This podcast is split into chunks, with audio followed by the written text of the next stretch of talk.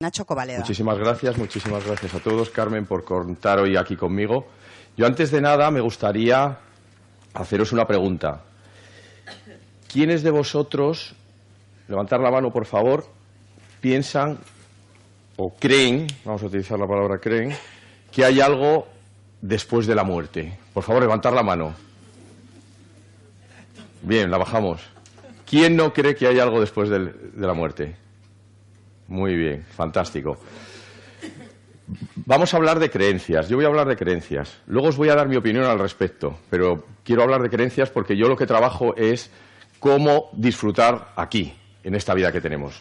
Y cómo ser felices y cómo eliminar creencias limitantes y cómo ser capaces de controlar tus pensamientos y cómo ser capaz de eliminar miedos, de descubrir tus talentos y de conseguir lo que deseas en la vida. Y luego al final os daré mi opinión al respecto. Os voy a contar una historia real, una historia real que sucedió hace muy poco. Eh, yo tengo un amigo que se dedica a hacer reportajes y documentales y entonces, pues bueno, pues eh, quería hacer uno sobre los bereberes. Y entonces fue al Sáhara y, y se apuntó en una, en una expedición con ellos. El caso es que, bueno, él fue a colaborar y entonces, pues él hacía a diario todo lo que le pedían. Y la primera noche, cuando llegó la primera noche, pues el jefe de la expedición le dijo, Luis, por favor, ¿te importaría ir a atar a los camellos? Dijo, perfectamente, se fue a atar a los camellos. Entonces empezó a atar a los camellos, ellos van con una, van con una cuerda por aquí y luego les atan otra cuerda para atarles a las palmeras. Y los van atando en distintas palmeras y el, en cuanto lo atas, el camello se, se sienta. Bien, pues el caso es que eh, va atándolos a todos y cuando llega el último camello ve que no tiene cuerda. Entonces va al jefe de la expedición y le pregunta, eh, me falta una cuerda, ¿cómo puedo hacer para, para el último camello? Y, me- y le dice el jefe de la expedición, ve y haz que piense que lo estás atando y te vienes. Pues Luis dijo, bueno, un poco sorprendido, fue allí y lo que hizo fue hacer al camello como que lo estaba atando a la, a a la palmera y el cabello, ¡pum!, se sentó. Este se quedó un poco sorprendido. Se levantó dos o tres veces por la noche a mirar a ver si el camello estaba, porque no se lo creía. Dice, el camello se levanta y se va. Bueno, pues el caso es que por la mañana, cuando se van a ir, el jefe de la expedición le dice, Luis, por favor, ¿puedes ir soltando a los camellos? Entonces Luis fue a soltar a los camellos y de repente llega donde el jefe de la expedición y le dice, he soltado todos los camellos y están todos preparados, menos el último camello que hice que lo até y no lo había atado y no se quiere levantar. Entonces dice, ve y hazle ver que le estás quitando la cuerda. El camello se pensaba que estaba atado. Esas son las creencias. Nosotros tenemos creencias todos. Y en la mayor parte de los casos esas creencias nos limitan y no nos dejan vivir. Las creencias es todo aquello que damos por supuesto y que luego nuestra parte racional va a buscar justificaciones. ¿Cómo funciona el cerebro? Voy a explicar cómo funciona el cerebro. El cerebro no entiende de realidad o de ficción. No lo entiende. No entiende si vosotros sois James Bond o estáis viendo una película en el sofá de vuestra casa en Netflix. No lo entiende. Imaginaros aquí ahora que se produce una situación que se oye un ruido gordo, grande, ¡plas! Y viene una persona corriendo y nos dice, vamos, hay que desalojar esto que va a haber un, ha habido un incendio y tenemos que desalojarlo y salimos todos corriendo. Imaginaros dentro de tres meses que hay otro congreso aquí, que organiza Carmen otro congreso, o organizo yo otro congreso, y, y venís aquí. Y de repente oís un ruido enorme. ¿Qué os pasaría? Pues, pues, pues os asustaríais y saldríais corriendo. El cerebro no entiende la realidad de la ficción, no la distingue. La único, el único argumento para él es si tú crees en algo. Si tú crees en ello, él te va a ayudar. Si no crees en ello, no te va a ayudar. Y si crees en algo, tu mente racional va a buscar razonamientos para justificarlo. Así funciona. Bien, bueno, yo realmente no necesito más que esta diapositiva porque voy a hablar un poquito de, de la mente, de las creencias, de cómo funciona nuestro cerebro. ¿Pensáis que el cerebro y la mente es lo mismo? Gracias, David. Gracias, Carmen. ¿No? ¿Qué diferencia hay? A ver, que me diga alguien la diferencia entre el cerebro y la mente. Caballero. ¿Te llamas? Eh, Juan Manuel. Juan Manuel, encantado. Mucho gusto. Encantado, un placer. El cerebro es, digamos, el, eh, el, continente. Y te has preguntado, ¿y la mente? ¿Y la mente? Que la mente para mí es más abstracta. La mente para mí es más abstracta. Puede ser una mente personal o una mente superior. Entonces ahí puedes Bien. esas dos vamos, vamos muy bien. Fantástico. Gracias, Juan. Fijaros, la mente, el cerebro, como muy bien dice él, es la parte física, es lo que se puede pesar y se puede medir, lo puedes coger con una mano, un cerebro. Son conexiones neuronales, es física y química. Sin embargo, la mente, la mente no se puede coger ni se puede tocar. La mente son los pensamientos y los sentimientos. Pensamientos y sentimientos, nuestros pensamientos que son intangibles. Pues bueno, ahora la neurociencia nos dice que siempre nos había dicho que tu cerebro influye sobre tu mente, porque tú te pegas un golpe en un determinado lado del cerebro y pierdes el habla, pierdes el equilibrio, etcétera, etcétera. El cerebro influye sobre la mente. Pero también la mente influye sobre el cerebro, cosas que estaban demostradas de hace cuatro mil años por los budistas. La mente, que es algo intangible, que no se puede tocar ni se puede coger, influye sobre nuestro cerebro. Nuestros pensamientos influyen sobre nosotros. Entonces, nuestras creencias nos van a determinar, nos van a determinar en nuestra vida. Diferencia entre cerebro y cerebro-mente. Vamos a ver otra cosa. ¿Utilizamos todo nuestro cerebro? No. Yo pienso que sí. Sí, no. Bien. Tiene razón. Utilizamos todo nuestro cerebro. Lo que pasa es que no podemos utilizar todo el cerebro a la vez. Solo podemos encender un 2%. Es como en vuestra casa, no podéis tener la lavadora, el aire acondicionado, la, la, plancha, el horno. No se puede tener todo encendido porque el cerebro no da abasto. Es imposible. Físicamente no puede, necesita oxígeno y azúcar para funcionar. Y no funciona, azúcar, perdón, glucosa. Y no, no, no puede funcionar todo a la vez. La mente, por otro lado, es lo que todos tenéis en la cabeza. No, le sacamos potencial a toda la mente. Solamente utilizamos un 5%, muy poquito. El resto, el 95%, son todos estos fenómenos y todas estas cosas que nos pasan, que no sabemos qué nos pasa ni por qué tenemos esas situaciones, nos comportamos de determinadas maneras, tenemos conexiones. Ahora la física cuántica demuestra que, tenemos un doble cuántico y que el tiempo y el espacio no existe. Demuestra todas estas cosas. Ahora está todo demostrado. Todo, está todo demostrado. Bien, pues vamos a ver una cosa. La mente, ese 5% es la parte consciente, son nuestras decisiones conscientes y nuestros comportamientos. Pero la mayor parte de esos comportamientos y esas decisiones están tomadas desde el subconsciente. Lo que se ve es nuestro comportamiento, nuestro consciente, pero no se ven nuestros pensamientos ni se ven nuestras creencias, que son las que nos influyen a tomar decisiones. Entonces, nosotros, todo empieza por un pensamiento según la neurociencia, pero es que luego entramos en un bucle. Tenemos un pensamiento, tenemos una emoción o un sentimiento dependiendo. ¿Sabéis la diferencia entre emoción y sentimiento?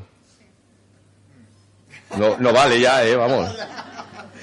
Pues la emoción sería algo muy, muy espontáneo. Sí, habla así alto para que nos te escuchen bien. Que la emoción sería algo muy espontáneo, sí. del instante y un sentimiento es algo que va creciendo con el tiempo. Bien, vamos bien. La emoción es algo que no puedes contener y que es un impulso, eh, mover, tender al movimiento y que no se puede contener. Y el sentimiento es cuando pasamos por el tamiz de la razón esa emoción. Qué cabrón que me hizo esto, fíjate tú el otro que me dijo. Y le empezamos a dar vueltas. Y entonces se genera un sentimiento. Entonces, lo primero que tenemos es un pensamiento, se genera un sentimiento, una emoción, dependiendo de la situación se produce un comportamiento en función de esa emoción o de ese sentimiento, nos comportamos de una determinada manera y tenemos una experiencia. Tenemos una experiencia que lo que hace es volver a alimentar esa creencia que teníamos. Imaginaos que le dejáis dinero a un amigo y pensáis, joder, es que no me lo va a devolver porque es que cuando dejas dinero, no sé qué, no sé cuánto. Te genera esa emoción de incertidumbre, de miedo, de tal. Pero tú se lo dejas. No te lo devuelve. La creencia se vuelve a reafirmar. No se puede dejar dinero a nadie ni a los amigos. ¿Vale? Entonces, tenemos que tener claro que ese bucle debemos de saber romperlo, porque es que si no estamos en ese bucle metido siempre. Una persona que es que critica o que es negativa, ¿cómo va a ser dentro de unos años? ¿Qué pensáis? Negativa no, más negativa. Entonces, ¿yo qué trabajo? Yo trabajo sacando del bucle negativo y entrando en el bucle positivo, entrando en el bueno. Trabajo desde dos lados. Fijaros, esa mente que estamos hablando de que no controlamos, que no dominamos, esa mente es nuestro subconsciente. Y nosotros entramos ahí todos los días dos veces. Dos veces en, en, esa situación. Y a lo largo del día un montón de ellas. Y la gente que tiene capacidades de conexión, 200 veces al día. Dos veces al día, una cuando nos vamos a dormir y otra cuando nos despertamos. Entramos en teta, que es ese estado. Estamos en beta ahora mismo, esto es electromagnetismo, está todo demostrado. Beta, alfa, teta y delta, que es el sueño profundo. Vamos bajando. Alfa es cuando haces algo que te gusta mucho, cuando estás concentrado eh, haciendo alguna actividad que te gusta. Beta es la de ahora, ¿no? El, estoy con la mente dispersa con esto, con lo otro, con tal, atento a no sé qué, esto es más alto, entro por la puerta abajo, eso es beta. Alfa relajado, teta es el subconsciente y delta es el sueño. Entonces ahí entramos dos veces al día nosotros. La física cuántica trabaja ahora con eso, con conectar con tu doble cuántico, que es realmente entrar en contacto con ese estado profundo del ser, que es donde tenemos información. No existe ni el tiempo ni el espacio ahí. Ahí no existe ni el tiempo ni el espacio. Puedes ir para atrás o para adelante. ¿Y qué hago yo? Para las dos cosas. Voy atrás a borrar Toda la mierda que tenemos ahí, todas las creencias limitantes que tenemos, porque la mayor parte de las creencias son limitantes. No valgo, no puedo, eh, si yo tuviese los ojos azules, si yo midiese un metro ochenta, si yo hubiese estudiado no sé qué, si yo no sé qué, si no sé cuánto. Mierda, tenemos mierda, basura. Y tenemos que borrar todo eso. Y luego lo que tenemos que hacer es grabar. Pero es como un ordenador. La, mente y el, y el cerebro funcionan igual que un ordenador. Fijaros, ¿el cerebro qué es? La parte física. Esto, la carcasa. Esta carcasa, esto es el cerebro. Esto que veis aquí es el cerebro. Y los programas que hay dentro es la mente. Entonces, si nosotros tenemos un virus ahí dentro de un programa, nos va a comer todo lo demás. Por mucho que queramos ser no sé qué y no sé cuánto y no sé qué más, si tenemos virus mentales, pues no vamos a conseguir nada. Imaginaros el, ejemplo que os voy a poner. Yo quiero hacer, yo quiero hacer un programa para jugar contra el ordenador al ajedrez. ¿Qué haría? ¿Qué haría? Juan, tú que lo sabes todo. Esto estaba preparado. Juan, vive aquí en el, Palacio de Congresos. ¿eh? Viene a todas las conferencias. Tendrías que hacer un programa que... ¿Y qué, ¿Y qué meterías dentro de ese programa? ¿Qué meterías? Pues un, un software. ¿Y, y, dentro de ese software? La información necesaria. ¿Cuál sería? Pues la de jugar contra el ordenador. ¿Pero qué meterías dentro para que cuando yo juegue contra él funcione correctamente?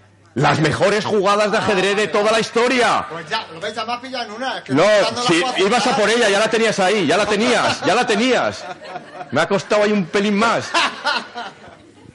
Las tiene ahí dentro, esas jugadas, las mejores jugadas. Pero si yo tengo basura dentro de mí, en mis creencias, pues, pues, pues, pues no puedo jugar al ordenador.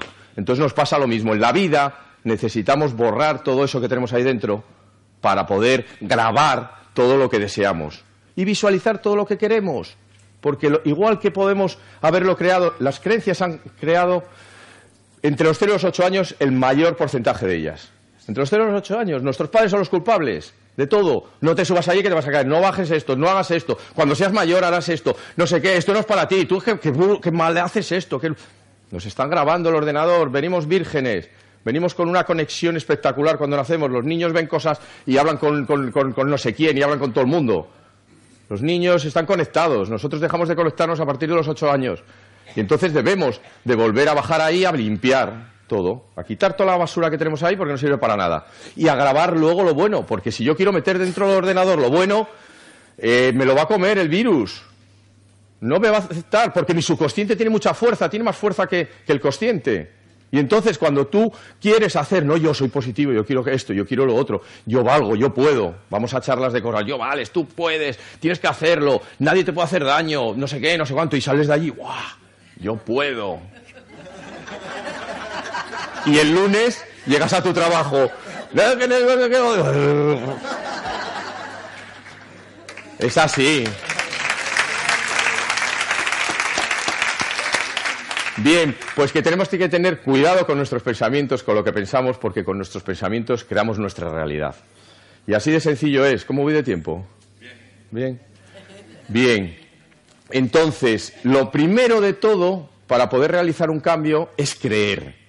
Si tú crees, el cerebro te va a ayudar. Si tú crees en algo, el cerebro te ayuda, te ayuda a cambiar. Si tú crees que puedes cambiar, te ayuda. Luego, en segundo lugar, tenemos el querer, porque hay que hacer un esfuerzo. Yo quiero ponerme en forma, pero luego no voy al gimnasio. Solo voy un día. Quiero ponerme a dieta, quiero adelgazar, pero, pero solo lo hago los lunes. Y el fin de semana me pongo morado a todo. Entonces, tenemos que querer. Y en tercer lugar, tener un cómo. ¿Cómo lo puedo hacer? Bien, pues yo trabajo con todo eso. He desarrollado un método para ello, para que seamos conscientes de que nuestro cerebro eh, podemos trabajar con él y podemos hacer lo que queramos. Si nos dejamos llevar por nuestros pensamientos, no vas a llegar a ningún sitio, porque están constantemente funcionando y dando vueltas. Y es que la mente es su función. Fijaros, el, el cortes, el neocortes, la función es la de solucionar problemas hacer herramientas, solucionar esto, poner la mesa para acá, eso es el neocortes. Pero ¿qué pasa? Que si no tiene problemas que solucionar, ¿qué hace? Nos crea los problemas él solo. Ay, y si me dijo no sé qué, esto me lo dijo por no sé qué, y si va a hacer lo otro. Ay, mi hijo se ha ido con el coche, a ver si le va a pasar no sé qué. A ver si... y, y estamos todo el día creando películas. Nuestro cerebro es el mayor productor de películas del mundo. La Disney a su lado nada. El cerebro es espectacular. Y luego, por otro lado, es la mayor farmacéutica del mundo. Está constantemente segregando sustancias químicas. Depende del pensamiento que tengas, tu cerebro va a mandarle información a las glándulas de tu cuerpo, a las glándulas suprarrenales, y va a generar una serie de sustancias. Y no es lo mismo estar tomándose chupitos de orujo, de ira, de enfado, de no sé qué, de crítica, de queja, que tomarse un chupito de zumo naranja. Que esto es muy bonito, esto es una maravilla, vamos a disfrutar de la vida, etcétera, etcétera. Entonces, ¿yo qué hago? Ayudar a las personas en esta vida a ser más felices y a disfrutar de la vida. ¿Qué me queda, Carmen, de tiempo? ¿Diez minutos? Ostras, diez minutos. Bien. Vale. Voy a, haceros una reflexión, a ver qué pensáis. Una persona... No, os voy a contar, os voy a contar un cuento, ¿os parece? Es una historia real también. Una historia real. Fijaros cómo somos, ¿eh? qué tontos que somos una chica ¿eh? Que estamos, podemos cambiar perfectamente. Perdona por la, palabra. Una chica, precisamente aquí en Elche, una chica que le encantaba bailar, era una chica que desde, desde que era muy pequeñita eh, su gran ilusión era bailar, bailar y, conocer el mundo y pasearse por el mundo eh, haciendo feliz a la gente, bailando y disfrutando de sus bailes y de, y de su alegría y de su ilusión. Pues bien, pues el caso es que sus padres, desde muy pequeñita, ya la apuntaron a, clases de todo tipo de baile. Empezaron con, danza, eh, bailes eh, clásicos, bailes de salón, danzas, de todo tipo de, tipos de baile. Ballet, de todo, hacía de todo la niña. Entonces ella tenía una ilusión enorme para, para cuando fuera mayor. Entonces un día estaba con su madre en casa y estaban escuchando la radio a la vez que estaba ayudando a su madre a hacer cosas en casa. Ella tenía 14 años y escuchó en la radio que un gran director venía a la ciudad, venía al teatro, al teatro principal de aquí de Elche. Venía, iba a hacer una prueba, un casting para seleccionar bailarines para su, para su obra con la que viajaba por todo el mundo. Y entonces ella, súper ilusionada, le dijo a su madre, mamá, por favor, apúntate, apúntame, apúntame, apúntame. Y se apuntaron al casting. Y estuvo toda la semana la pobrecita preocupada, nerviosa. Pero llegó el día del, del, casting y llegó con una ilusión enorme, con unas ganas de demostrar las cosas impresionante. Entonces le tocó a ella salir y salió a bailar. Y empezó a fluir y a bailar y a moverse. Espectacular, fue espectacular impresionante. En su vida había bailado también. El caso es que termina y entonces pues va, se acerca al, el, director, este gran director, se acerca a ella y entonces ella estaba deseando ver su opinión y a ver qué le decían. Y entonces este señor le dice, señorita, usted lo mejor que puede hacer es dejarse el baile. Usted no sirve para esto. No va a conseguir nunca triunfar. Y la niña en ese momento se pone a llorar, se va corriendo, busca a su madre, se van para casa, se mete en la habitación en su habitación y está dos o tres días llorando, sin salir de allí. El caso es que, bueno, va pasando los días, empieza otra vez a ir al instituto, a estudiar, se matricula en Derecho, estudia una carrera, estudia Derecho, termina la carrera. Y cuando termina la carrera, pues encuentra trabajo y, y se pone a trabajar. El caso es que conoce a un chico, se enamoran, se casan, tienen dos hijos y bueno, pues es una familia normal. Pues un día en el coche, yendo a trabajar, en la radio escucha que ese gran director va a venir con su obra al teatro principal de su ciudad y se pone súper contenta. Se ilusiona y lo que hace es sacar la entrada, por internet, como hacemos ahora todos. Saca la entrada y el día del evento se va al teatro, entra y se queda alucinada con, la exposición que hubo. Impresionante. Bailaban, saltaban, ella lloró, se rió, disfrutó, fue espectacular. El caso es que termina y, coge, sale y se va a ir, pero se da cuenta, dice, me voy a, pasar a felicitar al, director, este, a este gran director. Y entonces se baja a los camerinos y le toca la puerta. Y le abre este gran director. Este gran director le abre la puerta, se queda mirando y entonces ella, emocionada, le dice, enhorabuena, ha sido fantástico y maravilloso. Y entonces él le dice, muchísimas gracias. Ella le dice, no sé si usted se acuerda de mí, yo estuve en un casting con usted. Y dice, claro que me acuerdo de usted. Y, entonces ella le dice, es que usted me dijo que no valía para el baile, entonces pues bueno, pues ahora he estudiado una carrera y tengo un trabajo y bueno, pues soy feliz con mi marido y bien y con mi familia. Me hubiera gustado dedicarme a esto, pero bueno, no ha podido ser. Y entonces él le dice, señorita, esa misma frase se la digo absolutamente a todas las personas que hacen un casting aquí conmigo. ¿Por qué? Porque yo pienso que una persona debe confiar más en ella misma que en la opinión que tengan los demás sobre ella. Y es así, y la mayor parte de las veces nos roban nuestros sueños, nos limitan. ¿Por qué? Porque necesitamos del apoyo de los demás y de las palabras de los demás. Y no hacemos todo, desarrollamos ese potencial que tenemos y esa fuerza que tenemos interior y ese talento que tenemos todos, porque todos y cada uno de los que estáis aquí tenéis un talento mejor que el resto de los demás. Seguro. Sabéis hacer algo mejor que todos los demás. Pero la mayor parte de los que estamos aquí trabajan, yo doy gracias a Dios porque trabajo en lo que me gusta y hago lo que me gusta, pero la mayor parte de las personas trabajan en algo para ir sobreviviendo para ir sobreviviendo y no desarrollan sus talentos, no tienen un proyecto de vida, no son felices. Y yo me dedico a eso precisamente, a ayudar a las personas a que descubran esos talentos, a que borren todo el ordenador, toda la mierda que tenemos en el ordenador y a que graben lo que quieren para conseguir lo que quieren en la vida. Eso es un poco mm, mi ilusión, mi proyecto de vida y a lo que me, a lo que me dedico. Y me gustaría primero haceros unas preguntas y luego dejaros una reflexión para, que la tengáis ahí a lo largo del día. No sé si alguien tiene alguna pregunta de algo. Juan, que le gusta el participar. Usted, señora, un segundito y te dejamos el, micro. Y así. Hablas fuerte. ¿Te llamas? María. María. Gracias, María. Eh, Encantado. A mí me gustaría saber su opinión respecto a cuando un, un sentimiento sí. O sea, cuando un sentimiento da lugar a un pensamiento negativo sobre la persona que tengo enfrente, últimamente decimos mucho, es tu reflejo. Eso es algo que tiene dentro. Me gustaría... Es un espejo. María. Pero a veces Todas, espejos que yo digo, yo no soy nuestra, Todo lo que tenemos delante de nosotros, tenemos el canco, el cóncavo y el convexo. Tenemos dos. Uno nos está diciendo lo que somos nosotros y tenemos que cambiar. Y nos está diciendo que nosotros tenemos que mirarnos a nosotros mismos. Eh, eh, no sé si conocéis un curso de milagros. Os sonará mucho, es un curso de milagros. En un curso de milagros nos dice que todas las relaciones que tenemos, todas las situaciones que tenemos, es una experiencia para aprender. Y cuando una persona viene con esas maneras y esas cosas, nos está haciendo una petición de ayuda. Nosotros tenemos que estar por encima de esas cosas. Esa persona no está bien, está mal.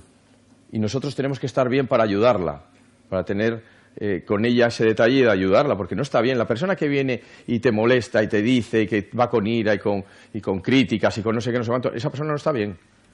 Entonces, si entramos en el mismo juego de ella, pues al final no vamos a conseguir nada. Tenemos que salir de ese bucle negativo. Entonces tenemos los dos espejos, el cóncavo y el convexo. Tenemos dos.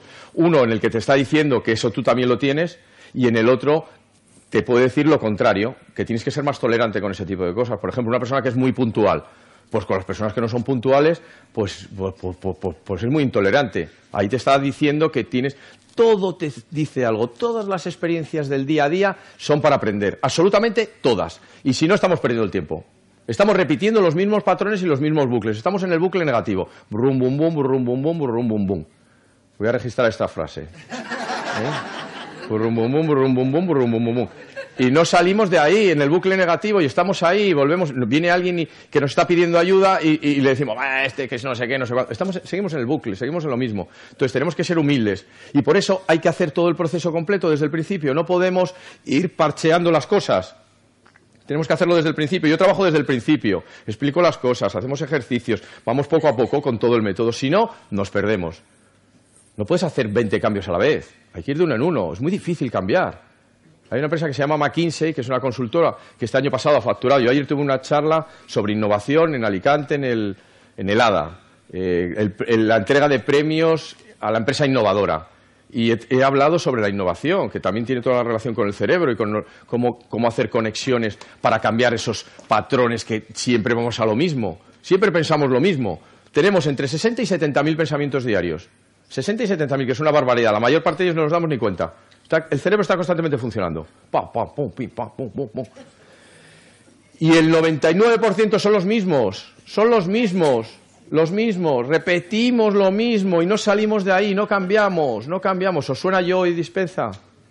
Pues bueno, que es un fuera de serie, impresionante. Pues este señor habla de todo esto en sus libros y en todo y en sus talleres. Es espectacular. Necesitamos salir, dejar de ser nosotros mismos, de dejar de ser ese bucle que tenemos ahí, que se ha formado con las creencias que tenemos de, toda la vida. Y debemos de salir de ahí. Y para salir de ahí debemos de hacerlo muy poco a poco, porque el cerebro no quiere cambiar.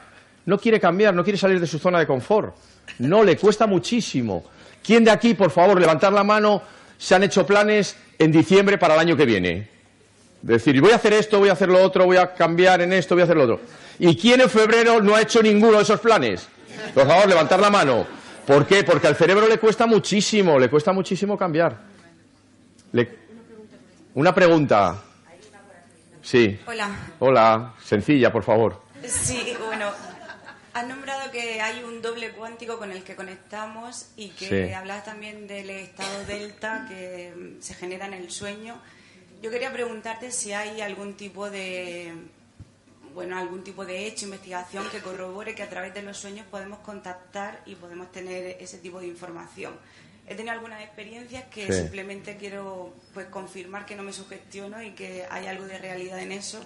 Y bueno, como creo que Mira. experto en hmm.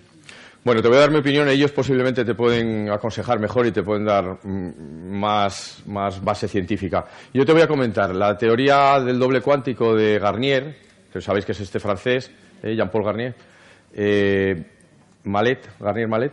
Este señor nos habla y nos dice que, relativo con el tema de los sueños, eh, si nosotros vamos a dormir con la cabeza llena de grillos, de no sé quién, de no sé cuánto, de patatín, de patatán, de no sé qué, no sé cuánto, no vamos limpios y entonces nuestros sueños nos dan información de cosas que nos preocupan.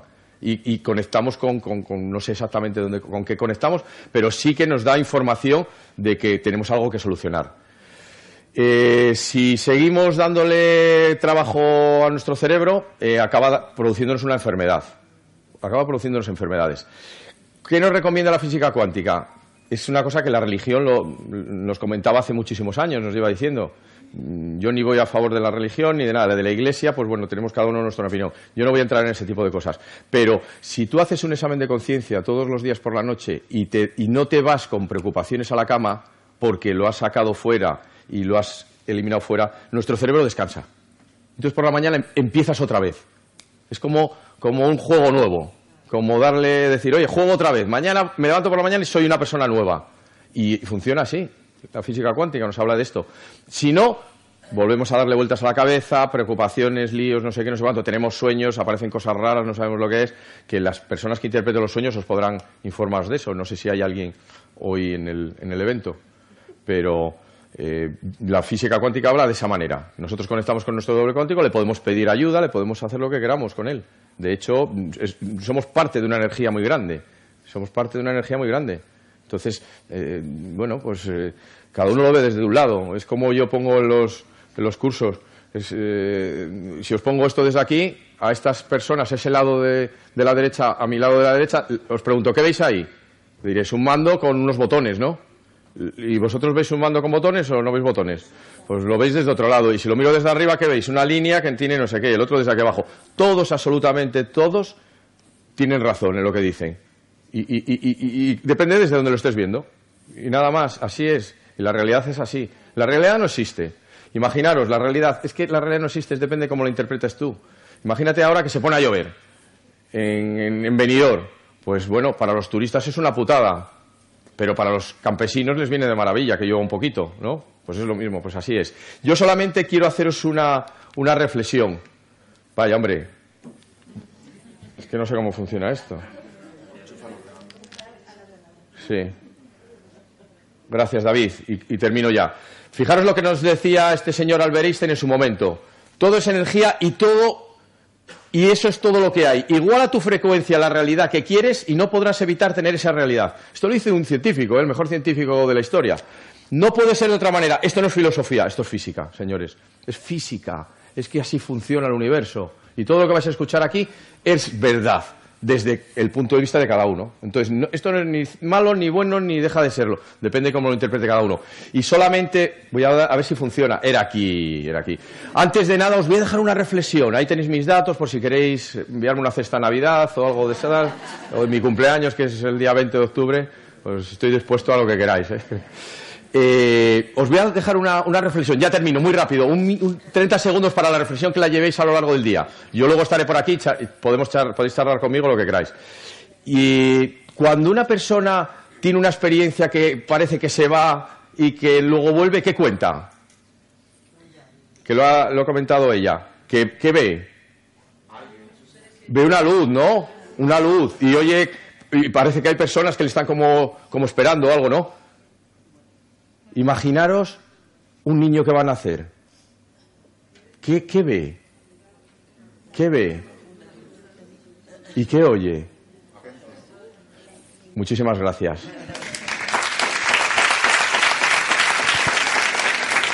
Gracias.